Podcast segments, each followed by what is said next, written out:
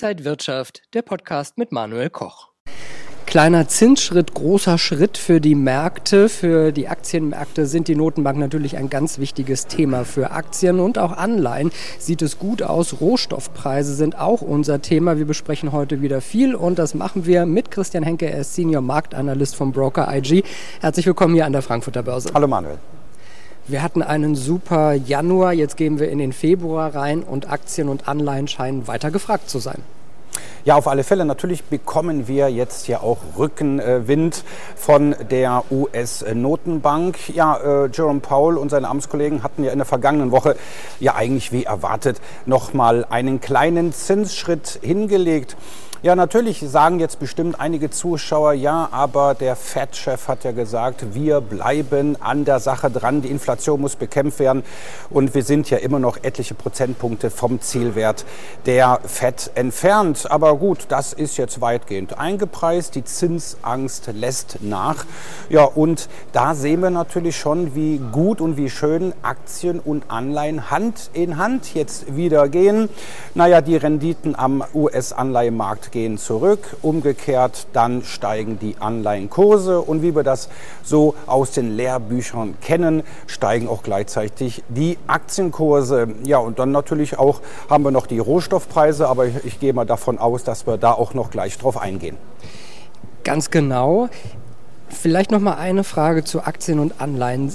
Ist das jetzt noch auch ein Zeitpunkt für Anleger, um reinzugehen oder hat man diesen ganz extremen Aufwärtstrend jetzt schon wieder zur Zeit verpasst? Naja, da muss ich natürlich, wie schon mal in einem Gespräch äh, mit, äh, mit uns äh, nochmal auf die Saisonalität eingehen. Wir haben ein Vorwahljahr. Vorwahljahre sind äußerst gute Jahre an der Börse, nicht nur in Amerika, natürlich auch in Europa und auch hier in Frankfurt. Und da fällt natürlich auf, dass eigentlich so die ersten drei Monate gar nicht mal so besonders sind. Der Januar ist gut, der Februar ein bisschen mau, im März haben wir einen Rücksetzer. Natürlich könnten dann jetzt einige Anleger, die den Börsenzug verpassen, verpasst haben, genau dann da nochmal drauf ähm, springen. Dann aber ab Ende März bis Mitte Juli geht es aufwärts.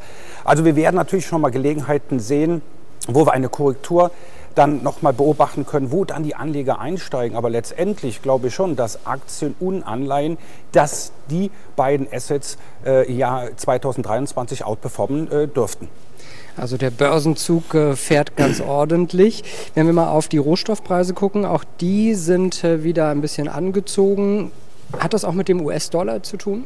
Ja, überwiegend. Und da sehen wir natürlich auch eine historische Korrelation. Das heißt also, wir können das mathematisch messen, wie zwei Datenreihen, in diesem Falle Aktien und Rohstoffe miteinander verbunden sind, korrelieren.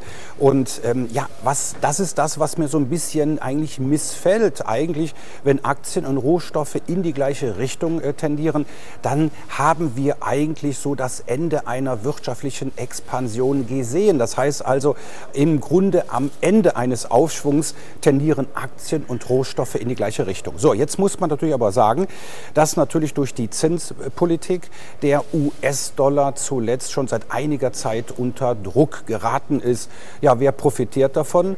Die Anleihenmärkte.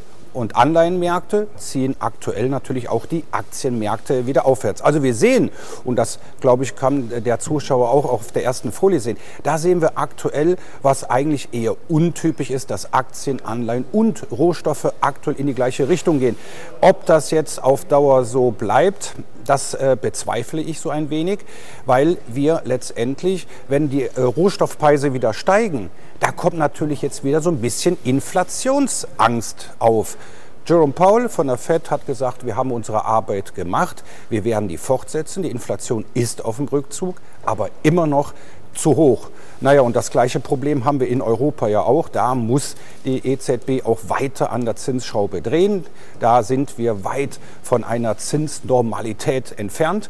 Aber den Anlegern ist das äh, momentan eigentlich egal. Die Anleihen, die Aktienmärkte rossieren, die Rohstoffmärkte, die schon eine Korrektur gemacht haben, die erholen sich aktuell ein wenig. Aber äh, für den weiteren Verlauf glaube ich, dass wieder die Normalität, wir bezeichnen das äh, die Intermarket-Analyse, dass Aktien, Anleihen nach oben tendieren und Rohstoffe eher korrigieren. Wenn sogar wir die Inflation in den Griff bekommen, Ja, da sieht man auch schon natürlich bei einigen ähm, ja, ja, Handelskonzernen, dass da zum Beispiel jetzt auch schon die Butterpreise gesenkt worden sind. War das schon das erste Signal, dass die Inflation weiter zurückgeht? Das bleibt natürlich abzuwarten. Also ich erwarte eigentlich eher für die nächsten Monate, also da gehen wir mal wirklich bis zum Sommer, dass Aktien und Anleihen nach oben tendieren und Rohstoffe eher seitwärts, leicht abwärts. Bevor wir da vielleicht nochmal ins Detail gehen, letztes Jahr hatten wir die Diskussion Dollar- und Euro-Parität. Der Euro hat weiter verloren. Jetzt hat er ja doch wieder ganz äh, ordentlich aufgeholt. Woran liegt das? Naja, das liegt natürlich auch an der Zinsdifferenz ne, zwischen Europa und den Vereinigten Staaten. So, das heißt, und das ist ja auch im Grunde auch ein Grund dafür, dass äh, Christine Lagarde von der EZB auch etwas kräftiger noch an der Zinsschraube drehen muss. Ja, die Zinsdifferenz ist ganz einfach zu groß. Das haben wir jetzt natürlich auch am Euro gesehen. Jetzt aktuell haben wir wieder die Marke von 1,10 überwunden. Das ist schon mal sehr erfreulich. Noch erfreulich, also der Euro darf eigentlich auch nicht zu stark steigen, weil dann kommt die nächste Angst, dass unsere Produkte außerhalb der Eurozone wieder zu teuer werden. Aber letztendlich haben wir uns erstmal von der Parität verabschiedet. Das ist schon mal ein gutes Zeichen. Das ist auch ein Zeichen von Vertrauen. Naja, und vor einiger Zeit war das Vertrauen in die EZB und vor allem in Christine Lagarde ja nicht allzu groß. Die Europäische Zentralbank muss was machen. Das macht sie auch. Sie, es, ihr bleibt auch nicht anders übrig. Das heißt, die Zinsschere zwischen USA und Europa muss geschlossen werden. Und ja, naja, die Auswirkungen sehen wir aktuell hier auch. Der US-Dollar fällt und der Euro steigt. Jetzt hatten Sie zuvor über ja verschiedene Assets äh, gesprochen, die alle nach oben tendieren. Wie lange kann das noch gut gehen? Naja, wir sehen natürlich jetzt auch die Saisonalität, dass wir ähm, bei äh, einigen Rohstoffen, wie beispielsweise der Ölpreis, ne, der Ölpreis, die Energiepreise sind ja nun mal im Rohstoffindex äh, sehr, eigentlich sehr stark äh, gewichtet. Und der Ölpreis, das schwarze Gold, hat eigentlich in einem Vorwahljahr eine äußerst starke Saisonalität. Jetzt sehen wir natürlich aber auch, wenn die Zinsen, ähm, naja, stagnieren, der Leitzins jetzt nur peu à peu, Schritt für Schritt erhöht wird ähm, und die Rendite Renditen vielleicht sogar im Sommer äh, zurückgehen, da bekommen natürlich vor allem die Edelmetalle Rückenwind. Na ist ja klar, wenn die Zinsen steigen und ich habe einen Goldbarren zu Hause, der Goldbarren wirft mir keine Zinsen ab. Wenn ich eine Staatsanleihe kaufe, natürlich umso mehr. So, das heißt also, wenn da äh, die Renditen am Anleihenmarkt in den USA fallen, profitieren die Edelmetalle davon. Natürlich mit einer nachlassenden Zinsangst lässt hier auch die Rezessionsangst nach. China kommt zurück. Da ist jetzt auch Corona im Grunde schon ad acta gelegt. Null-Covid-Politik ist beendet. Das heißt also, Wirtschaft kommt, äh, die, die China kommt wieder als Wirtschaftskraft wieder zurück. Ja, und das sieht man natürlich an den Industriemetallen. Die steigen. Also da sieht man immer bei, an Beispiel des Kupferpreises. Der Kupferpreis hat eine sehr hohe Korrelation zu den Aktienmärkten übrigens. Also wenn der Kupferpreis steigt, kann man im Grunde davon ausgehen, dass es der Wirtschaft äh, gar nicht mal so schlecht geht. Die Experten gehen ja davon aus, dass wir an einer Rezession in den Vereinigten Staaten so ganz knapp vorbei schlittern. In Europa werden wir eine Wirtschaftsabkühlung äh, sehen, aber da reden wir von einem Soft Landing, also von keiner allzu großen Rezession. Und das sind natürlich auch Gründe, warum die Anleger jetzt wieder verstärkt Aktien kaufen. Und natürlich die nachlassende Zinsangst hat hat auch dazu gesorgt, dass wir bei den US-Tech-Werten, also beim Nasdaq, wieder eine kleine Renaissance sehen. Das heißt also, der Nasdaq ist hier schon mal aus dem Schlimmsten heraus. Das Gröbste ist überstanden. Und das ist natürlich im Grunde eigentlich ein sehr gutes Umfeld aktuell für Aktien. Jetzt haben wir so viele Details besprochen. Was bedeutet das jetzt für den einzelnen Anleger? Wie könnte man da seine Strategie aufstellen? Naja, in den äh, Vereinigten Staaten gibt es schon seit den 50er Jahren des vergangenen Jahrhunderts die 60 zu 40 Strategie. Das heißt also, ich als Anleger in den Vereinigten Staaten lege mein Geld zu 60 Prozent in Aktien und zu 40 Prozent in Anleihen an.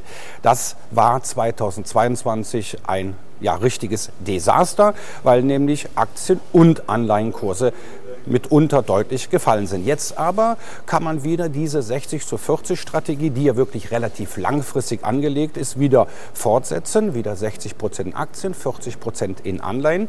Und das ist natürlich auch letztendlich auch der Ratschlag für die Zuschauer, dass man jetzt wieder sagen kann, okay, ich kann jetzt wieder in Standardwerte äh, investieren. Technologiewerte sind natürlich immer etwas volatiler und haben ein etwas höheres Risiko. Ja, aber auch, man sieht auch, dass viele Anleger jetzt so wieder so zum Anleihemarkt zurückkehren. Also wie gesagt, dieser Mix Aktien, Anleihen, das könnte 2023 mal wieder funktionieren sagt Christian Henke, Senior Marktanalyst beim Broker IG. Vielen Dank, dass Sie hier an der Frankfurter Börse zu Gast waren und danke Ihnen fürs Interesse. Bleiben Sie gesund und munter. Alles Gute. Bis zum nächsten Mal. Und wenn euch diese Sendung gefallen hat, dann abonniert gerne den Podcast von Inside Wirtschaft und gebt uns ein Like.